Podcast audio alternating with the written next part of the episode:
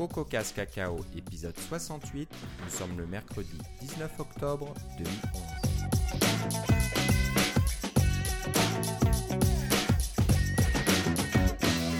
Bonjour et bienvenue à tous dans ce nouvel épisode de CocoCast Cacao. Euh, toujours fidèle au poste et un petit peu enrhumé comme moi, euh, Philippe Casgrain est au bout de la ligne. Comment ça va Philippe? Ah ça va, ça va, je vais survivre. Tu survis, tu as, donc la, le rhume ou la grippe le- de la conférence Singleton. C'est exactement ça. euh, Il y a plusieurs euh, personnes qui ont euh, assisté à la conférence qui se plaignent d'être malades. Dont un des organisateurs, j'ai vu que Luc Vandal avait, avait tweeté là-dessus aussi. Exactement. Ça m'a fait rigoler un peu. C'est peut-être de ma faute parce que je suis allé là-bas, j'étais déjà malade. donc- Non, non, c'est un truc qui vient de loin. Là. Ça doit venir d'Australie ou de Pologne. Non, ouais, ouais. Il y avait des gens qui venaient de loin, en effet, de, de Barcelone, de, de Varsovie, ça. et peut-être de plus loin encore. De l'Australie aussi. De, l'Australie, ok, ça j'ai pas, je l'ai pas rencontré. Donc voilà, on va commencer un petit peu euh, par vous donner les impressions de la conférence à laquelle nous avons assisté euh, en fin de semaine dernière à Montréal. La conférence Singleton. Je pense que ça s'est très bien passé. Hein. C'était un succès pour une première édition. Ça, a été- Euh, ça aurait été un succès même si ça n'avait pas été la première édition. C'était vraiment très bien. Ouais, ouais. Donc je vais te laisser commencer. Euh, Toi qui es un vétéran des conférences, qui en a fait beaucoup. Moi, c'était, j'étais un nouveau, un bleu là, mais euh, C'est pour ça que je, je t'aurais fait commencer, mais c'est bien, je peux commencer aussi. ouais. Euh, C'est ça. Dans, dans ces conférences-là, si je ne m'abuse, moi, ça se trouvait être ma sixième, parce que j'ai fait les 4C4, puis la Second Conf il y a trois semaines. là. Euh, donc, dans ces petites conférences-là, euh, si on exclut les, les Tech Talk iPhone, etc., où on parle pas vraiment, là, qui sont comme des mini WWDC, alors c'était euh, c'était un peu court, il y, avait, il y avait une journée et une soirée, mais c'était euh, les sujets abordés étaient absolument passionnants. Il y avait une variété de sujets, il y avait des trucs qui étaient vraiment de très haut niveau. J'ai beaucoup apprécié la conférence de, de Craig Hockenberry où il a parlé de, des prochains 30 ans euh, de, de développement, puis de qu'est-ce qui va arriver avec, avec nos ordinateurs favoris, nos gadgets favoris, et surtout d'où on vient et où on s'en va. C'était vraiment bien. Euh, il y avait- je me rappelle pas de... J'ai pas mes notes devant moi pour dire toutes les conférences, mais vraiment, euh, elles étaient toutes euh, exceptionnelles. C'était vraiment très bien. C'était très personnel. C'était très touchant. En fait, c'était personnel par... euh, il y avait un, design derrière tout ça. Un des organisateurs de la conférence avait spécifié aux présentateurs qu'ils devaient mettre un, élément personnel dans leur... une petite touche personnelle dans chacune de leurs présentations. On a, eu droit à une, une humanisation de nos présentateurs qui était vraiment très bien aussi. Toutes les conférences étaient filmées, donc euh, on, devrait avoir la chance de tout voir, tout voir ces conférences-là. On m'a dit d'ici la fin de l'année. On le souhaite, mais euh, si c'est ça, ça va être un ça va être vraiment bien. Dès que ça sera sorti, on, on tweetera et puis euh, vous pourrez y aller directement et puis sinon on l'annoncera dans l'épisode suivant aussi. Ouais, on on ne manquera pas de le faire. Là, si vous entendez du, des bruits de papier, c'est moi qui cherche mes notes un petit peu. J'ai quand même pris quelques notes. Ah, j'en ai, euh, voilà. j'en ai pris quelques-unes aussi. Ah, un truc que je voulais faire remarquer. Dans Oui. ces conférences-là, souvent, euh, il y a des ordinateurs sur toutes les tables et les gens rechargent leurs ordinateurs et puis ils, ils écoutent un, un peu d'une oreille distraite parce qu'ils sont en train de prendre des notes ou ils sont en train de, de, s'envoyer- de, de vérifier leur courriel ou des trucs comme ça. C'est la première conférence où je suis allé sur les six, là, où il n'y avait pas d'ordinateur sur les tables, ou s'il y en avait, c'était très occasionnel. Et puis les gens prenaient quelques notes, mais les gens surtout écoutaient avec une attention... euh, euh, est-ce qu'on peut ça se dit être débordant d'attention. Enfin ils étaient il y avait une très grande ouais. attention vers, envers les conférenciers. On savait que tout le monde allait être vraiment très bon. Et puis euh, ça m'a beaucoup surpris. Je l'ai remarqué euh, un peu sur le coup. Et puis on, a, on a réfléchi là-dessus après coup. C'était vraiment notable pour la conférence. Je pense, que ça fait juste vous, vous dire le, le calibre qu'on avait là-bas là. c'était j'ai été absolument ravi personnellement alors j'ai bien hâte de savoir euh, qu'est-ce que toi t'en as pensé aussi Eh Ben oui, moi je pense aussi que c'était d'assez haut calibre. C'est un petit peu euh, intimidant, hein, pour être honnête. Parce que bon, moi je suis pas un développeur de grand talent et de grande Ouais, renommée, voyons, loin de ben, là. voyons. Et euh, ben, euh, quelle que soit la table à laquelle on s'assoit, il y a un Marco Armand, par exemple, qui s'assoit ou qui est pas loin, ou euh, Brent Simmons qui est à côté, ou des, des gens qui euh, ont fait leurs preuves et qui ont développé des grosses applications. Mais euh, ça veut pas dire qu'ils n'étaient pas amicaux et accessibles, au contraire, hein, c'était très sympathique, on pouvait parler à tout le monde. Il n'y avait pas de problème à ce niveau-là. Et on a même rencontré des auditeurs. on a rencontré les auditeurs qu'on ne connaissait pas et donc on était bien contents. Donc voilà, ceux, ceux, qui étaient là et à qui on a parlé se reconnaîtront. On vous passe le bonjour encore une fois. Non, bah, c'était très bien. une chose, je pense que quand on va à ce genre de conférence, toi tu le savais peut-être, mais il faut bien se reposer avant, prendre des vitamines et puis être en forme parce que les, les nuits sont courtes. Je pense que les conférenciers aiment, bien, rester tard, réveiller tard. J'avoue que j'ai plus perdu l'habitude, donc j'étais un petit peu à côté de mes, de mes pompes, comme on dit. Donc euh, un peu difficile au bout d'un moment. En plus, moi j'avais déjà ce rhume, donc ça n'a pas aidé. Mais euh, bon, ça m'a pas empêché de bien écouter la journée. Comme tu disais, c'était des sujets passionnants pas, pas technique, donc euh, il n'y avait pas vraiment de session euh, qui rentrait dans le code et qui vous expliquait des API, des, choses un peu plus compliquées. Je pense que la seule méthode Objective-C qu'on a vue de la journée, c'était la session de Christophe, non, Christopher Licio, le, le développeur de Capo, l'application Capo. Et lui, il est rentré un peu plus dans la, technique, et, mais c'est tout, hein, c'était ça. Lui, c'était plus, en fait, c'était plus de la technique même de, d'analyse sonore. Donc, c'était pas tellement la technique de comment on fait ça en Objective-C. C'était comment on, euh, ça restait de haut niveau. Là. Et puis après, on pouvait aller lui parler, lui poser des questions. Et puis, il est toujours approchable. Si vous lui envoyez un tweet ou si vous envoyez un courriel, je suis sûr qu'il va vous répondre. C'est un très bon gars. Ouais, ouais, très bien. Tous, tous je pense que vous pouvez euh, les contacter. Il n'y a pas de problème. Et comme tu disais, euh, les organisateurs avaient demandé chaque, chaque présentateur, oui, présentateur, oui, de d'inclure euh, des, choses personnelles dans leur présentation. Donc au lieu que ça soit un peu un peu aride peut-être des fois, euh, bah, c'était assez amusant. On a bien rigolé dans, pas mal de, sessions. Moi j'ai bien aimé Brent Simmons qui est un peu pince sans rire, mais qui, raconte de bonnes blagues. C'est très rigolo. Sans parler de la dernière conférence qui, présentait euh, Apple et Star Wars. oui, Dan Moran, Dan Moran de, de Macworld qui était là. On a bien rigolé. Il, c'est un journaliste, donc il a, il a plus de compétences, on va dire, de, de pour, pour, pour écrire ou pour raconter, des, histoires. donc On, a bien rigolé, là c'était pas mal, ouais. C'est sûr que... Non, non, c'était très bien, donc euh, j'espère qu'il y aura une, une édition 2012 et euh, je serai très content d'y aller.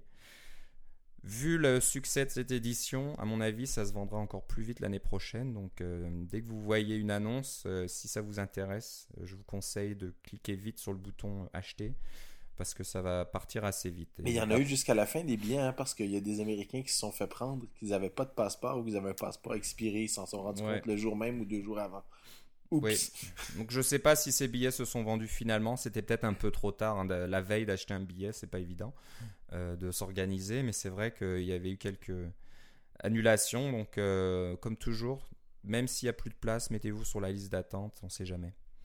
Donc voilà, c'était un succès euh, total. On, s'est bien bien amusé. On a appris un tas de choses. On a bien sociabilisé. Socialisé. Socialisé. Je sais pas si c'est un, mot correct. Voilà, ça commence.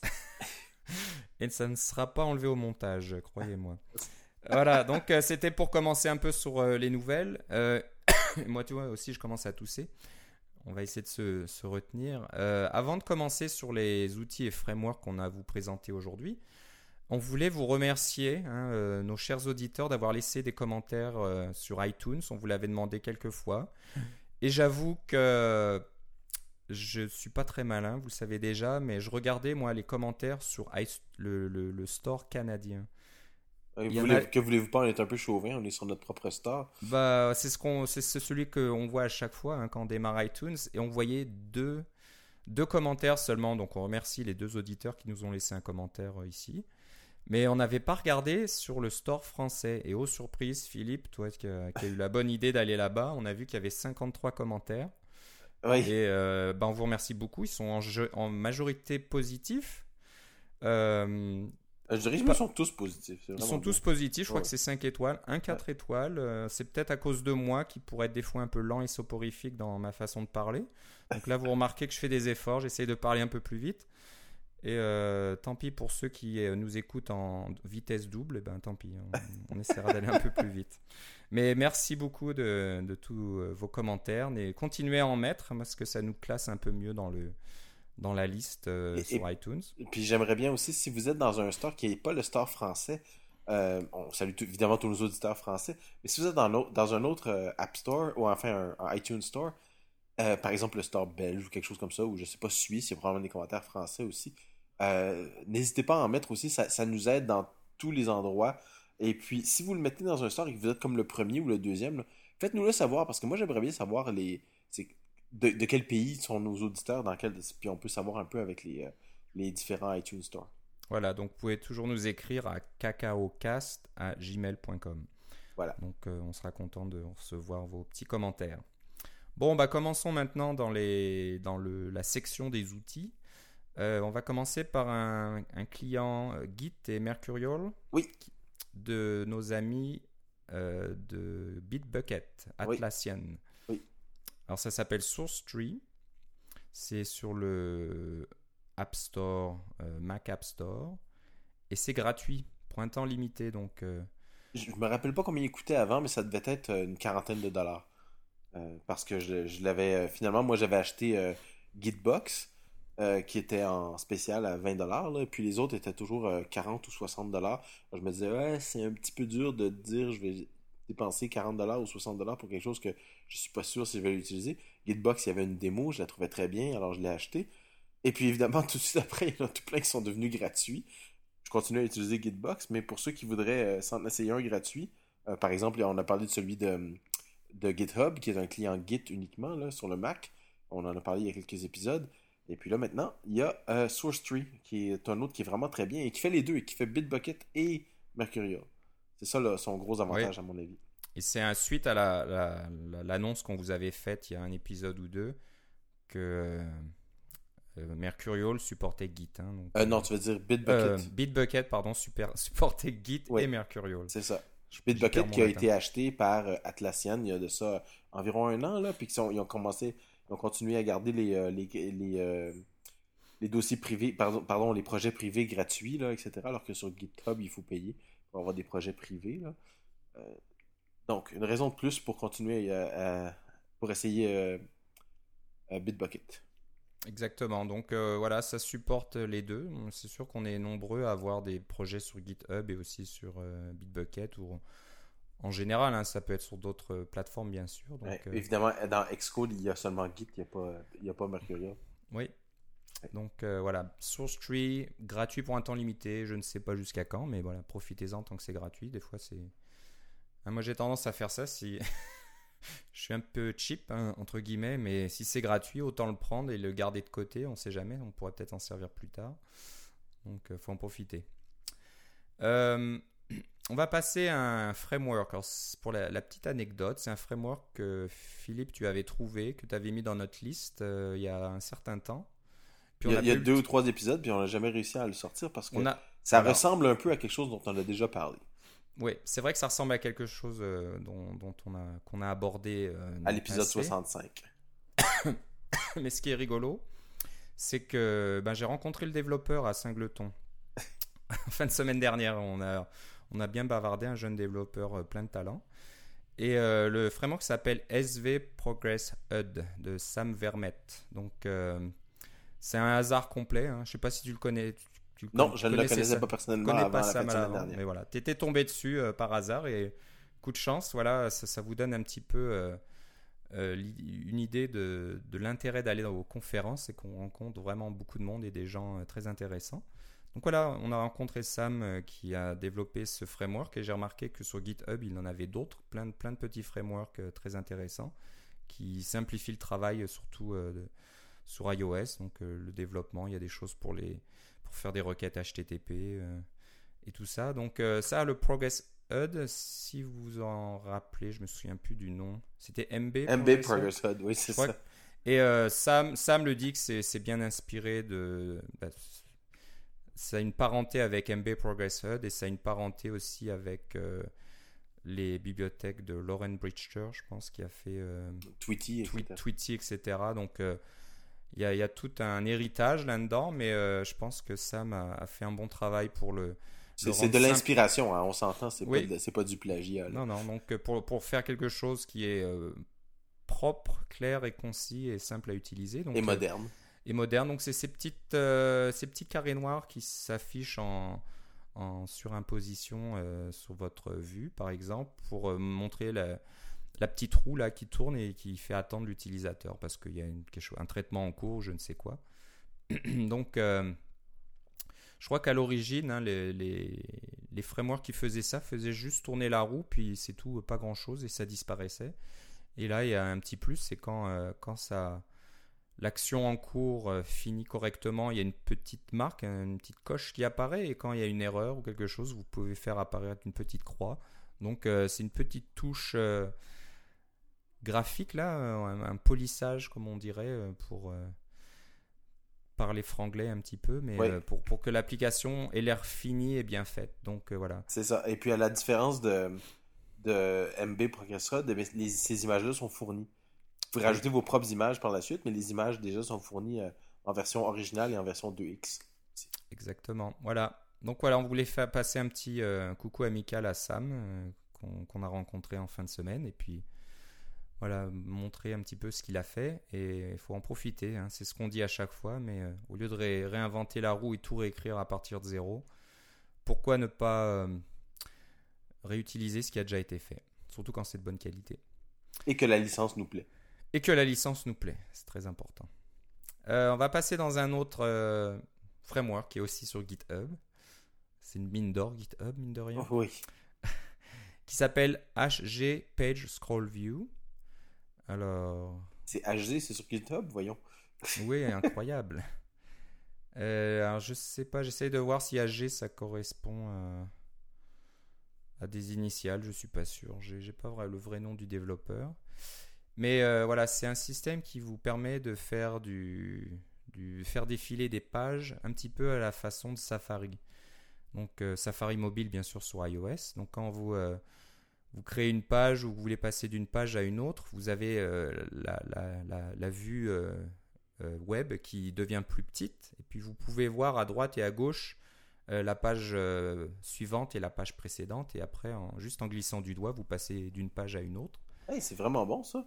Et c'est sympathique, c'est vraiment un, effet qui me plaît bien. Donc si vous avez comme ça une application qui est un multipage entre guillemets, qui a des documents qui peuvent s'étaler sur plusieurs pages, euh, je trouve que c'était une façon euh, sympathique de passer d'une page à l'autre. Donc je pense que ça marche en plein écran. Hein. donc vous avez la page au complet, puis vous pouvez faire glisser cette page et passer à la page suivante. Mais vous pouvez surtout, et c'est ça qui me plaisait, c'est pour ça que je parle de ce framework, c'est de, de diminuer la, taille de, la page un petit peu, puis de voir les pages précédentes et suivantes et de passer de l'une à l'autre. Oui, parce qu'effectivement, c'est un problème que j'ai rencontré dans mon application euh, Daylight, que j'essaie de passer en mode multipage, c'est que de passer d'une page à l'autre, on peut quasiment le faire par accident, on s'en rend pas trop compte. Puis, il veut, pas sur un, iPhone, l'espace est limité. Hein. Alors, euh, on essaie de mettre des trucs, euh, des contrôles un peu partout, mais il faut pas en mettre trop non plus parce que nos doigts sont gros, ils couvrent la moitié de l'espace, etc. Euh, donc, d'avoir un mode pour ce qui est de changer de page dans Safari mobile, c'est vraiment bien. C'est sûr que si vous avez installé iOS 5 sur votre iPad, vous vous rendez compte que Maintenant, on a, des onglets dans Safari, là, mais euh, j'ai pas remarqué sur, les, sur le téléphone si on avait des, onglets. Je ne pense pas. Hein, dans iOS 5, euh, j'ai pas de j'ai pas de version du téléphone dans iOS 5. Non, je crois pas. c'est encore le même mode qui, est, qui conçu spécialement pour, euh, pour ça, parce qu'on change pas on change pas de page à tous les 3 secondes. Donc oui, ça vaut vraiment la peine. J'ai hâte d'essayer ça. Il y a même le petit effet 3D ombré, là, comme si la page était un petit peu recourbée. Là. Ouais, ouais. ouais. Donc non, c'est bien fait, bien fini, donc euh, ça peut être pratique. Ça, c'est un genre de. Ah, tu peux être sûr que je vais essayer ça? en fait, je l'avais pas vu avant qu'on commence à enregistrer. Ouais. Oui, oui, Donc voilà, ça s'appelle. Laissez-moi tousser un petit peu. c'est pas le nom du framework, désolé. HP, euh, HG Page Scroll View. Euh, l'utilisateur sur GitHub, c'est 100grams, 100 grammes. 100 grams. Bon, je sais pas, ça veut dire quelque chose. Je suis pas sûr. Ah, c'est euh, peut-être ça que ça veut dire AG, 100 grams. Ah ouais, ça doit, ça doit être quelque chose comme ça, bien, bien vu. Le nom de la compagnie, j'imagine. Euh, si, bah, si c'est vous hein, qui avez fait ça puis que vous nous écoutez, ben, envoyez-nous un petit mot pour nous expliquer euh, ce que ça veut dire. 100 grammes. Voilà, Edgy Page Scroll View.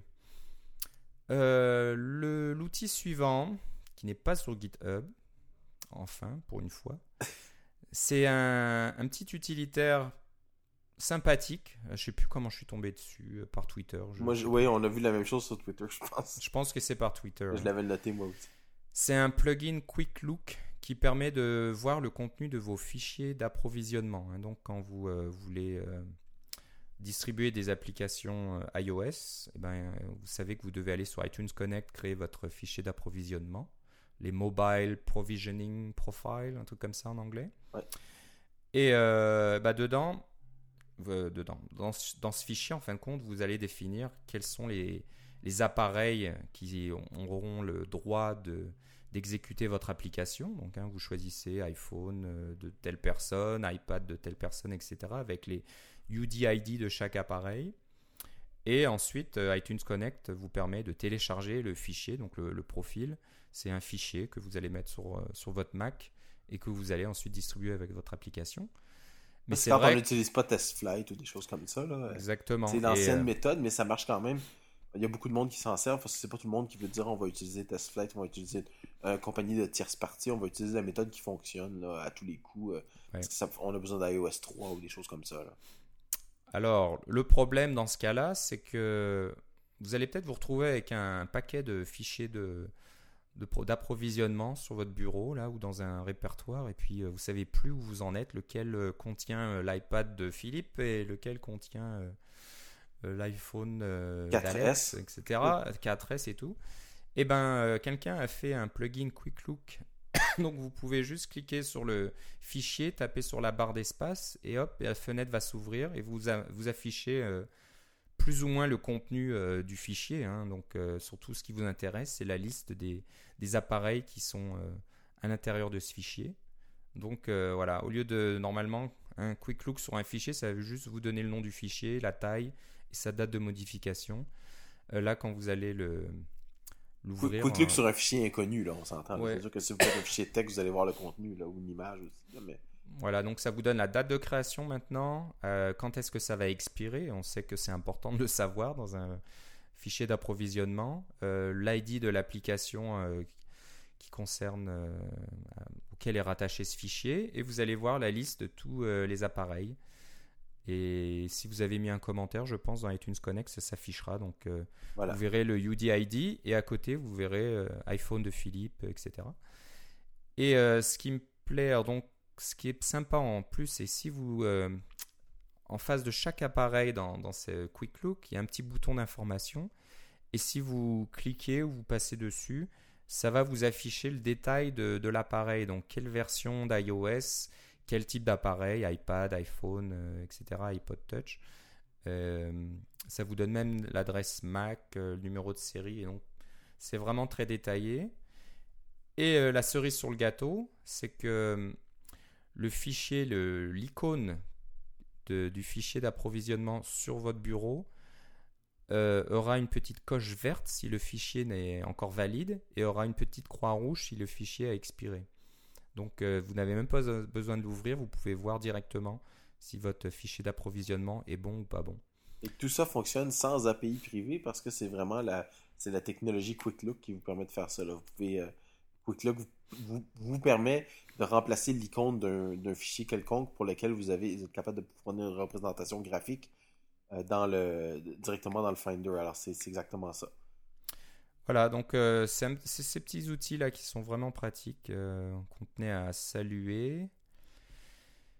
Et zut, j'essaye de voir le nom du développeur et j'arrive pas à le trouver. Donc le site c'est macmation.com, m a c m a t i o n.com. Et peut-être que si je vais au début, j'aurai un nom. J'aimerais bien attribuer. Euh, non, j'arrive pas à le trouver. Non, juste le nom du, designer graphique qui a aidé. Ouais, c'est ça. Bon, c'est quelqu'un de, voilà, de, très discret qui n'a pas mis son nom. Mais euh, voilà, si c'est vous vous nous écoutez encore une fois, faites-le nous savoir. Enfin bref, on vous fait euh, un petit peu de, publicité. Donc allez sur macmation.com slash blog, je crois, et puis vous tomberez là-dessus, c'est en première page. Donc un plugin Quick Look pour voir les fichiers d'approvisionnement pour iOS. Je trouvais ça sympathique. Euh, je pense qu'on a le temps de parler. on va aller assez vite. On a encore deux choses euh, sur notre liste et on va essayer d'en parler sans être trop long. Donc le prochain, c'est un, petit, je sais pas, c'est pas vraiment un framework, c'est une sorte de contrôle que vous pouvez ajouter à votre application iOS qui s'appelle INF Color Picker. Et comme son nom l'indique, ça vous permet d'afficher une vue dans votre application et euh, de voir un, beau dégradé de couleurs euh, qui vous permet de sélectionner euh, une couleur RGB donc du doigt. Donc c'est vous, avez déjà vu ça, hein, c'est les, les, roues multicolores et vous pouvez juste glisser votre doigt dessus et choisir la couleur qui vous intéresse. Donc bah, si vous avez une application qui a besoin de, de changer de couleur pour, je sais pas moi, faire des cartes de vœux, pour faire je ne sais quoi, des des jeux euh, customisés, ben, vous pouvez utiliser euh, ce petit outil. Et là, le développeur, je pense qu'on. C'est Troy Gold. Troy Gold. Oui. Et puis, si vous vous demandez de où ça vient, le INF, c'est probablement. Les vieux de la vieille se rappelleront du Infinity Windowed. Alors, ça, c'était une, euh, une, Voyons. Une ressource WDEF, donc de Window Definition, qui, sous Mac OS 7, 8 ou 9, vous permettait, ben, en 9, c'était pas vraiment utile parce que ça existait dans le système, mais qui vous permet de faire, vous savez, ces fenêtres euh, de forme de, sous forme de palette, il y avait une barre des menus très très mince, avec pas de titre dedans, là, comme un, panel utilitaire. Alors, c'est lui qui, à l'époque, avait écrit le Infinity Window. Alors, je suis sûr que le INF, il vient de là, parce que c'était c'est le, le, petit programme qu'il avait écrit en premier, qu'il l'a lancé, je crois, c'est de là que je le connais. Euh, Troy, je le connais un peu. Euh, il a travaillé longtemps chez Adobe sur Lightroom, etc. Et maintenant, il s'est parti sa propre compagnie pour euh, faire du pour faire des, des logiciels indépendants. iOS, et Mac, oui, oui. voilà. Donc, Troy Gould, et c'est bien écrit sur sa page. ah oui, je viens de remarquer. Ouais. Je disais ça de mémoire, là, mais voilà. Infinity Windowed WDEF. Open source. Donc euh, le nom de sa, de sa société, c'est Infinite Apps. Donc je pense que voilà, Infinity, euh, c'est quelque chose d'important pour Troy. Donc voilà, c'est un petit outil euh, sympathique à utiliser que vous pouvez juste ajouter à votre projet. Puis voilà, vous avez une vue qui vous permet de choisir des, couleurs. Ouais. Si vous avez besoin de changer des couleurs, le fond de vos cartes, etc c'est toujours pratique. Oui. Euh, je pense que ça prend du temps à faire. Hein. C'est quelque chose qui n'est pas complètement évident. Surtout, euh, ouais, c'est ça. Parce que sur le Mac, on en a un. Hein. Le Color Picker existe sur le Mac. Euh, on a le fameux cercle là, avec ou la boîte de crayon de couleur ou des choses comme ça. C'est tout intégré dans le système. On n'a même pas besoin d'en parler. Mais sur, le, sur iOS, il n'y en a pas. Il n'y en a pas. Donc voilà, il y en aura peut-être un jour, mais en attendant, vous pouvez utiliser INF Color Picker. Voilà. Et on va finir euh, notre émission aujourd'hui sur un petit, euh, une petite note euh, humoristique, on va dire, pour certains. Je suis pas complètement sûr. Ça, ça me fait penser à ce qu'on avait abordé lors de l'épisode 66. C'était le dernier sujet aussi. C'était un, un, site qui s'appelle Exco WTF. Oui, ça c'est l'épisode 66, oui. Je ne traduirai pas ce que veut dire WTF, mais je pense que bon nombre d'entre vous ou sinon, allez sur Google, vous, allez, vous aurez la réponse. Alors, c'est un petit peu dans la même veine, je pense. Hein. Au, lieu, ben, au lieu que ce soit un site qui montre des, des copies d'écran de, de, bugs dans Xcode, de, de, messages un peu bizarres, etc. C'est carrément euh, une petite application euh, qui, est, qui s'appelle Programmer Skill Switch. Alors, Philippe, je vais te laisser euh, le soin de la décrire. Alors, c'est quelque chose, c'est sûr que c'est un peu rigolo, mais c'est le but au départ, c'est utilitaire. C'est parce que si vous utilisez Xcode 4 pour un certain, temps ou euh, les instruments dans Xcode 4 et que vous n'avez pas beaucoup de mémoire, même si vous avez beaucoup de mémoire, à un moment donné, vous allez en manquer parce que Xcode 4, je ne sais pas ce qui arrive là, mais je suis sûrement pas le seul. ça finit par remplir toutes sortes de choses et puis euh, euh, on, finit par tomber sur la mémoire virtuelle pour tout. Là. Alors, le, terme technique en anglais, c'est paging.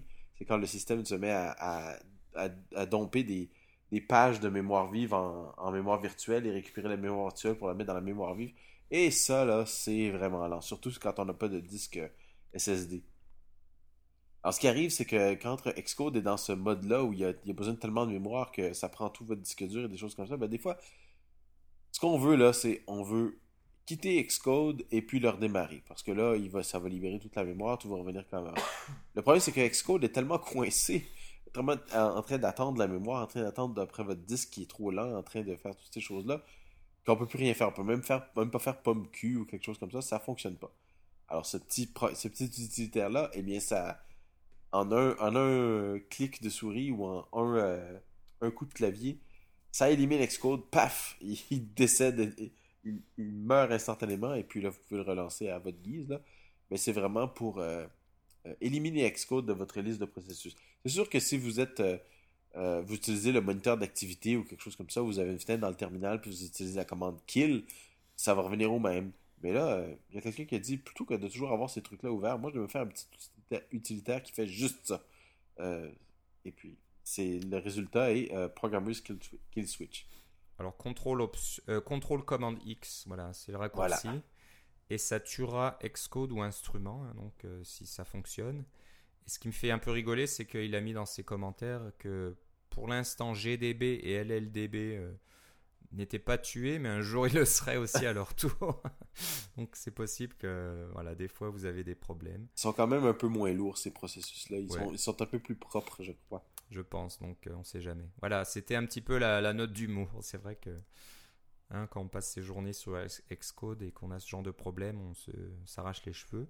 Si Xcode n'a pas craché avant. Mais voilà, vous pouvez le faire cracher et l'arrêter euh, consciemment. D'un seul coup. De propre volonté d'un seul coup. Voilà. Ne l'installez pas sur l'ordinateur de votre collègue pour passer à côté de lui pour qu'il appuie sur ces touches-là parce qu'il va vous en vouloir. Ouais, ouais, ça serait pas drôle. Et euh, l'utilisateur sur GitHub, c'est Boredzo, B-O-R-E-D-Z-O, et c'est apparemment Peter, Peter oui, ça. qui fait ça. On trouvait ça marrant. C'est encore, encore une trouvaille euh, dans la mine d'or de GitHub. Voilà, bah, ça conclut notre épisode aujourd'hui. Philippe, si on veut savoir ce que tu fais, où doit-on aller? Ah, ben j'ai mis des trucs sur Twitter aujourd'hui. Là. Il commence à y avoir des gens qui sont intéressés par les petits, les petits détails que je mets. Alors, si vous allez sur Twitter et vous suivez Philippe C, vous, vous m'y retrouverez. Et moi, c'est Philippe Guitard, G-U-I-T-A-R-D, donc tout attaché. Euh, je dis peut-être moins de choses intéressantes, mais bon, des fois, j'ai des petites sautes d'humeur. Et puis surtout, si vous voulez savoir euh, quand sortira Coco Casse Cacao, c'est l'endroit où je l'annonce en général.